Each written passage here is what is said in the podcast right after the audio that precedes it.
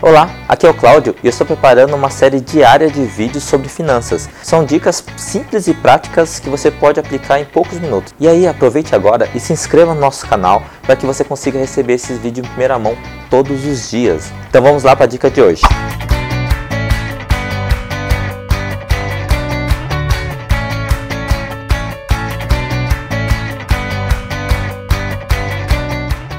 E aí, você que é empreendedor ou pequeno profissional liberal, como determinar quanto que eu devo cobrar pelo valor do meu serviço? Imagina que você presta serviço e você nem sabe quanto que você deve cobrar é, do seu serviço. E aí depende de alguns fatores. Então os fatores assim, é fácil calcular esse valor? Não é fácil, porque serviço é algo que não é mensurável.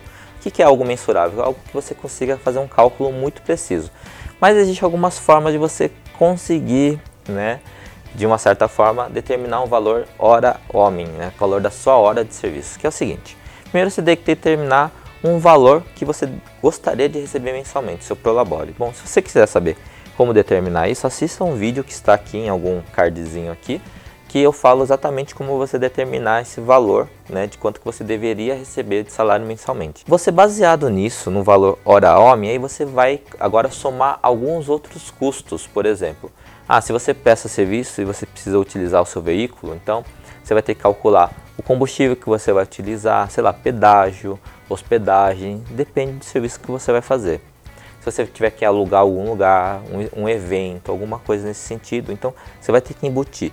Todos esses vários custos que podem ter, né, que são inerentes à sua prestação de serviço, quer dizer, que é necessário você fazer para você conseguir prestar esse serviço, até, sei lá, despesas com material de escritório, tudo, tudo, tudo, coloca tudo isso. E aí você vai fazer um rateio, tá?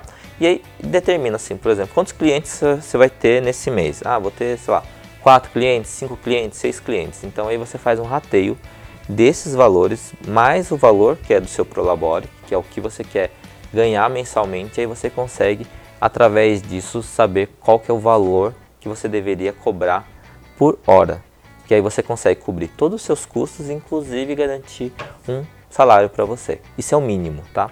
E lógico, se você for um profissional muito, muito, muito bom, né? Por exemplo, um dentista muito bom, um médico muito bom, lógico que a sua hora vai começar, o valor da sua hora vai começar a crescer cada vez mais. Aí você vai ter que colocar impostos, pessoal, né? Você vai ter que ter funcionários, uma secretária, uma recepcionista, alguma coisa nesse sentido. Então, aí vai agregando cada vez mais valor nessa hora, né? E lógico que é, a qualidade do serviço, essa é só sua, isso aí eu não poderia falar. Então, mas se você é um excelente profissional e tem essa grande capacidade, comece por aqui, tá ok? E nos vemos até a próxima e tchau, tchau. É isso aí, que bom que você me acompanhou até aqui e eu espero que essa dica seja fundamental para a sua vida. E se você gosta desses temas de organização financeira e principalmente como manter a sua saúde financeira, me acompanhe no meu blog no blog.updefinanças.com.br que lá tem conteúdos exclusivos para você.